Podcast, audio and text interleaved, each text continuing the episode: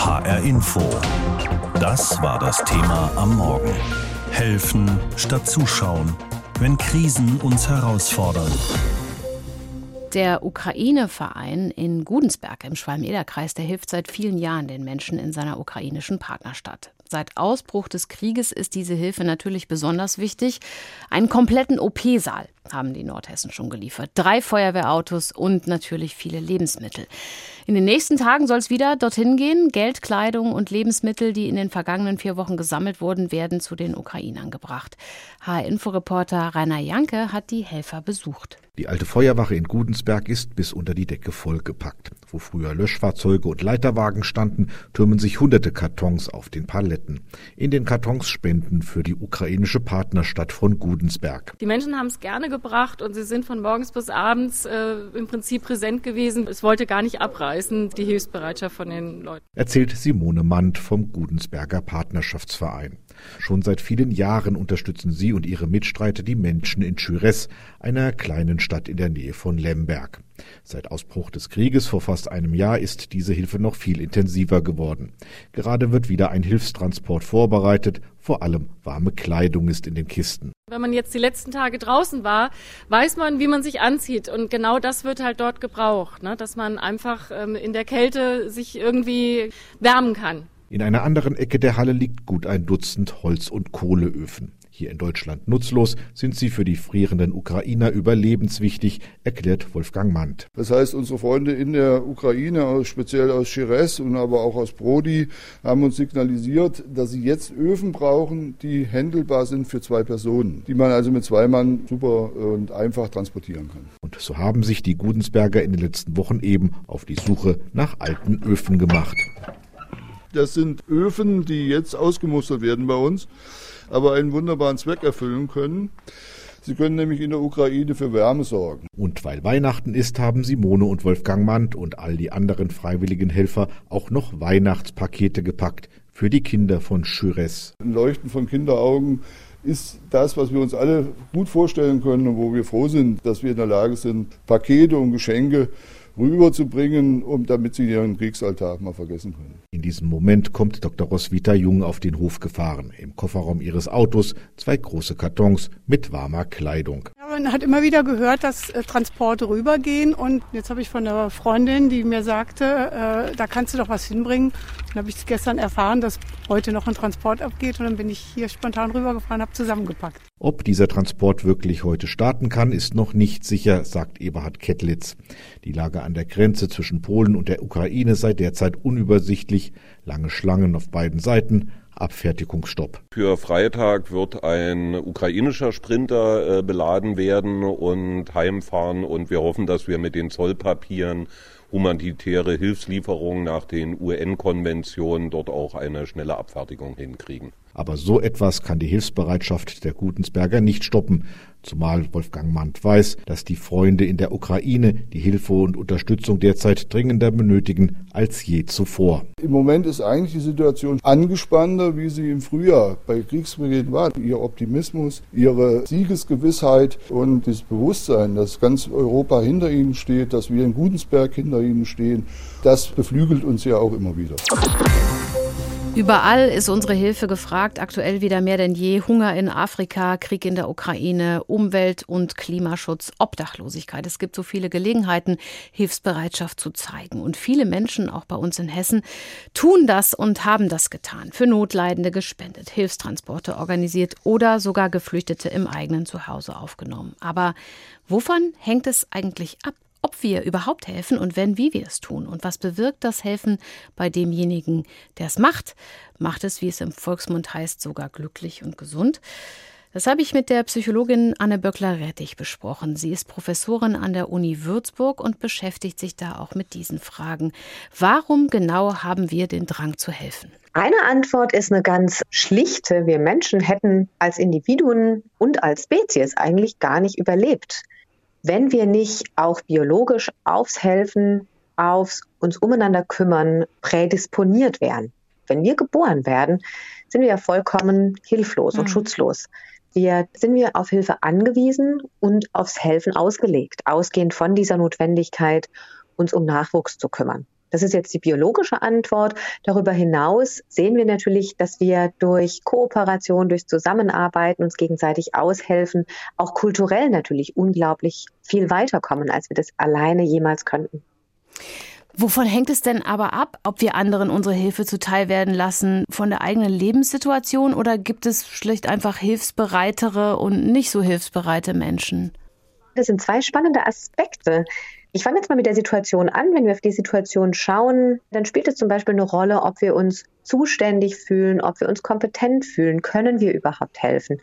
Ob uns selbst schon mal geholfen wurde, vielleicht in einer ähnlichen Situation. Und ich denke, ganz zentral ist, können wir die Situation der Hilfsbedürftigen nachvollziehen? Letztendlich geht es, denke ich, um zwei Dinge. Um die Frage, wie nah geht mir das Leid in dem Moment? Und auf der anderen Seite, wie sehr fühle ich mich in der Lage, wirklich etwas zu ändern.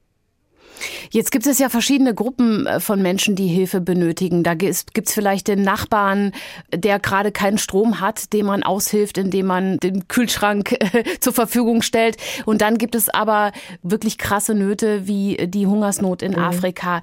Wovon hängt es ab, wem wir helfen? Ist das vielleicht einfach, je leichter, desto eher helfen wir? Häufig hilft es uns schon, wenn wir eine konkrete Person sehen und wir können unmittelbar was tun, dann ist das natürlich sehr viel naheliegender. Auf der anderen Seite sprechen Sie auch einen sehr guten Aspekt an und das sind eben so Krisen, Katastrophen, Kriege.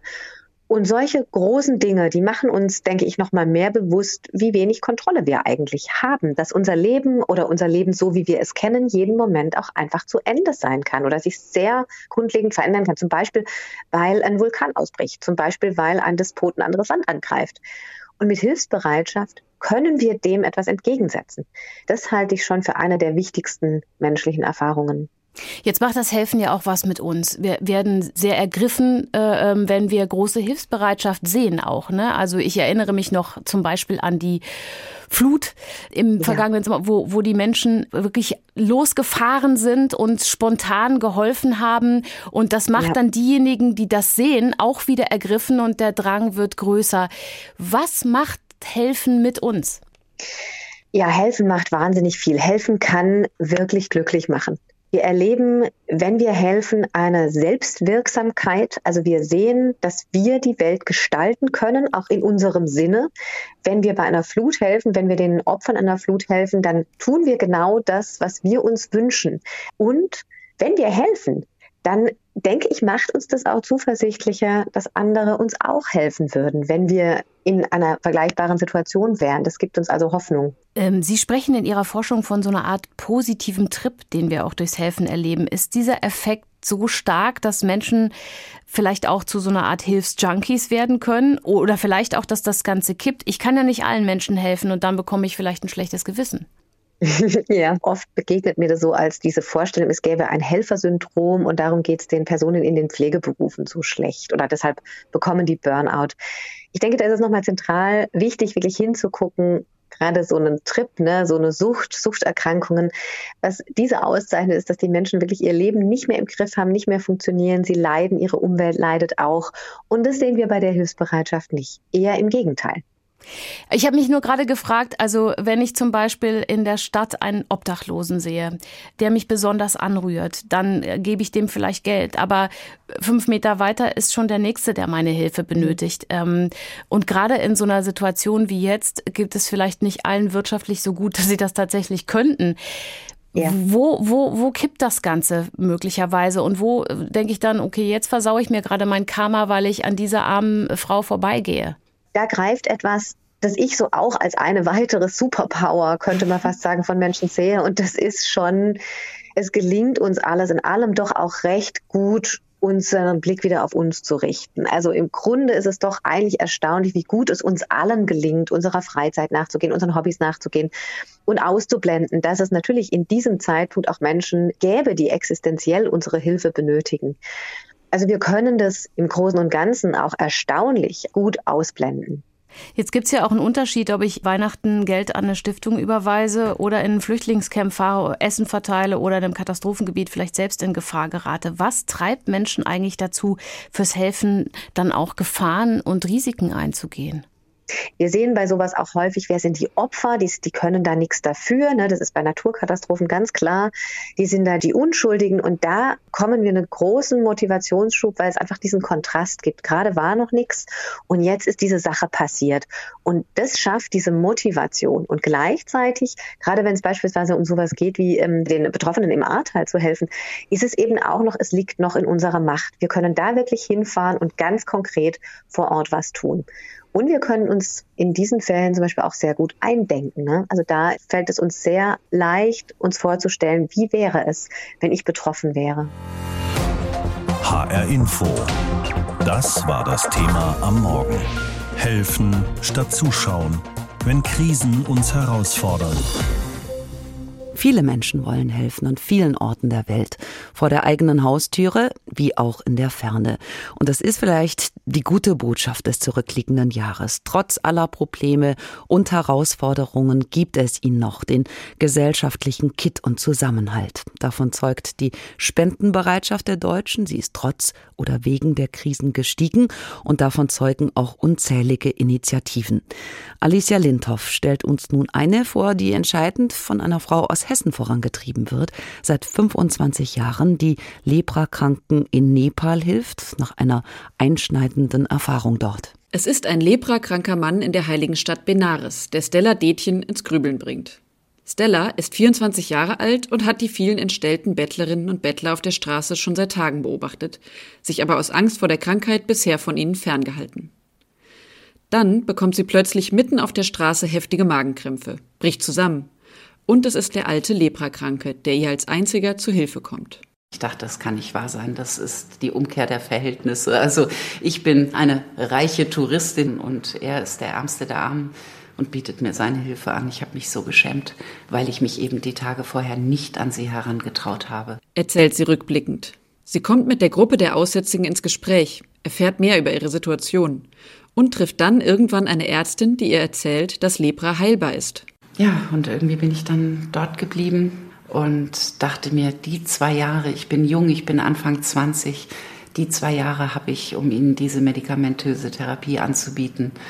Und aus den zwei Jahren ist jetzt ein ganzes Leben geworden. Mit ihren blonden Dreadlocks wirkt Stella Detjen bis heute ein wenig wie die junge Backpackerin.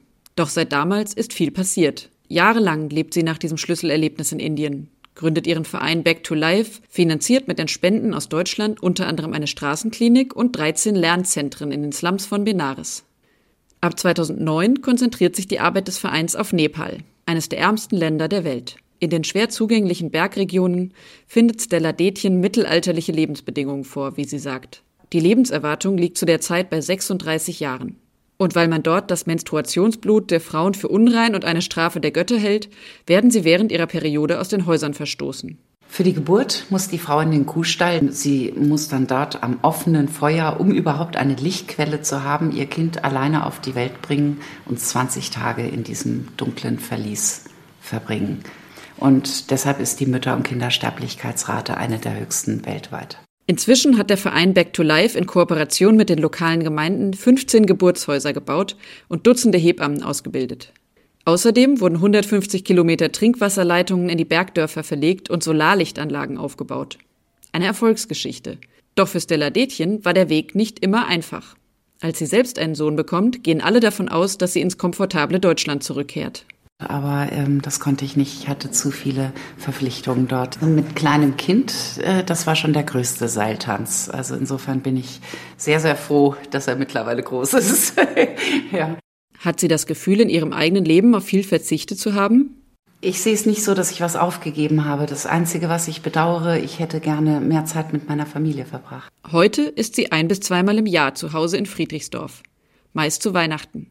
Einerseits zum Spendensammeln, aber auch um mit ihrer Mutter zu feiern. Ganz zurück nach Deutschland zieht es sie aber nicht.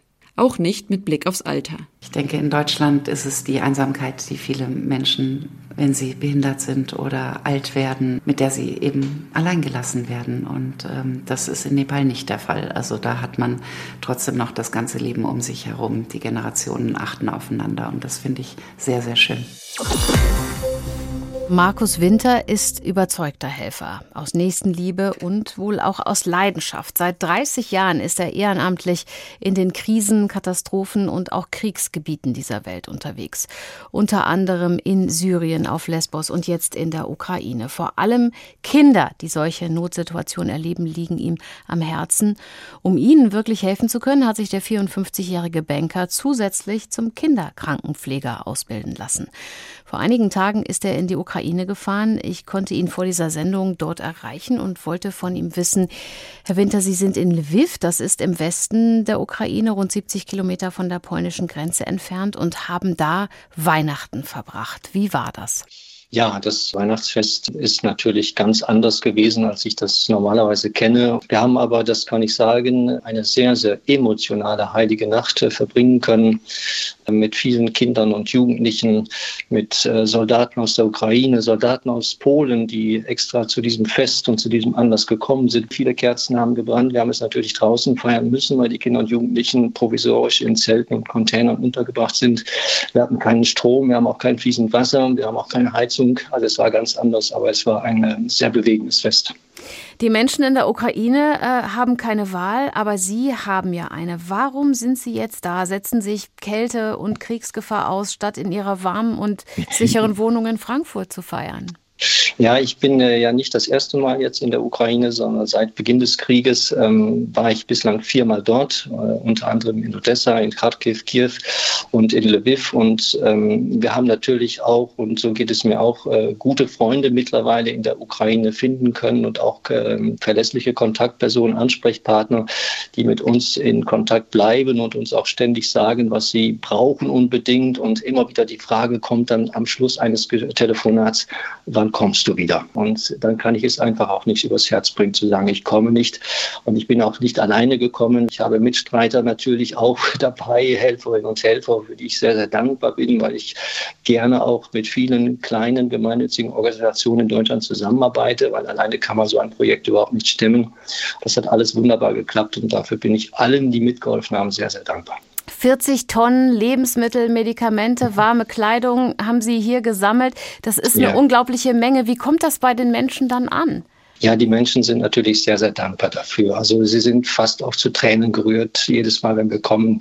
Die Dankbarkeit ist aus den Gesichtern nahezu abzulesen, genau wie die auch die Angst und die Verzweiflung, die immer noch tief in den Menschen drin sitzt, weil wir haben jetzt ja auch am ersten Weihnachtstag den ganzen Tag über Luftalarm gehabt. Dann steigt die Angst einfach bei den Menschen wieder auf und die Kinder halten sich die Ohren zu, sie rollen sich auf den Boden, und machen sich ganz klein, weil sie einfach äh, traumatisiert sind. Hilfslieferungen sind das eine, Herr Winter, Menschen tatsächlich zu retten, das andere. Sie haben das gerade angesprochen, das Ereignis im Frühjahr in Kharkiv im Nordosten der Ukraine. Da haben Sie 312 Kinder bei einem mhm. Angriff gerettet, den Sie selbst nur knapp überlebt haben. Wie war das? Erzählen Sie uns das. Ich habe mit den Kindern sehr, sehr lange auch in einem großen Haus zwar ausharren müssen, aber in einem Luftschutzkeller, der viel zu klein und viel zu eng war für die vielen Kinder und natürlich auch die erwachsenen Helferinnen und Helfer, die absolut notwendig waren in einer solchen Situation. Wir konnten uns selten nur draußen aufhalten, weil in, zu dieser Zeit diese Stadt Kharkiv jeden Tag bombardiert, heftig bombardiert wurde. Man konnte draußen kaum atmen auch. So war die Luft geschwängert von Giftgasen oder dergleichen. Man kann es gar nicht genau identifizieren. Auf jeden Fall hatten wir alle Atemwegsbeschwerden und ich habe es leider auch erleben müssen, dass Kinder in meinem Arm im Luftschutzscanner erstickt sind. Ich kann mir gar nicht vorstellen, was das mit einem Menschen macht, wenn man sowas erleben und mit ansehen muss, gerade bei Kindern. Sie machen das jetzt seit 30 Jahren. Sie helfen in Kriegs-, Krisen- und Katastrophengebieten, haben Kinder auch aus den griechischen Flüchtlingslagern Moria geholt, Kindertransporte äh, aus dem syrischen Aleppo organisiert, organisiert. Sie sind jetzt in der Ukraine, begeben sich dabei auch selbst in Gefahr und erleben solche traumatischen Dinge. Was treibt Sie an? Ja, das ähm, ist eine gute, eine berechtigte Frage und diese Frage wird mir auch oft gestellt. Das hat sicherlich für mich drei Gründe. Zum einen bin ich in der katholischen Kirche groß geworden und ich habe mich stets in meinem Leben bemüht, einen kleinen Beitrag dazu zu leisten und etwas von dem, was dieser Jesus von Nazareth uns mit auf den Weg gegeben hat als Botschaft, wie wir unser Leben gestalten sollen, umzusetzen. Belohnt es Sie auch? Macht Sie das Hilfeleisten auch glücklich? Ja, absolut. Das gebe ich auch ganz offen zu. Wenn man das, wie gesagt, diese kleinen Dinge mit großer Liebe tut, dann spüren das die Menschen. Ich finde, Sie sind sehr bescheiden. Die wenigsten von uns würden so weit gehen wie Sie oder sind dazu in der Lage. Trotzdem ist Ihre Hilfsbereitschaft nicht klein. Was wünschen Sie sich von uns, von den anderen? Ja, ich äh, plädiere immer sehr gerne dafür, auch wenn ich mit jungen Menschen diskutiere, was willst du aus deinem Leben einmal machen? Und ich würde mir wünschen, dass sich viele Menschen irgendwo ehrenamtlich engagieren. Und da gibt es ja eine ganze Batterie von Möglichkeiten, was man tun kann. Und es müssen keine außergewöhnlichen Dinge sein. Niemand von uns muss die Welt verändern. Aber die kleine Welt, in der ich lebe, in der ich mich bewege, da einen Beitrag zu leisten, damit es dem anderen vielleicht auch gut geht. Das wäre schon ein ganz, ganz wesentlicher Beitrag. Und dass wir dankbarer werden. Dankbarer für das, was wir haben. Das ist nicht alles selbstverständlich, wenn wir aufstehen und den Lichtschein Schalter betätigen und das Licht geht an, dass das Wasser aus dem Kran kommt, dass die Heizung läuft, dass die Regale im Supermarkt gefüllt sind. Ich erlebe es ja hier jetzt auch in der Ukraine. Das sind alles so Dinge, die gegenwärtig fehlen. Und wenn man das dann live mal miterlebt, so wie ich es jetzt viermal hier in der Ukraine miterleben durfte, dann macht einen das schon sehr klein und vor allen Dingen auch sehr demütig. Und dafür bin ich auch sehr dankbar. Und mit dieser Dankbarkeit fahre ich auch jedes Mal zurück. HR Info. Das Thema. Wer es hört, hat mehr zu sagen.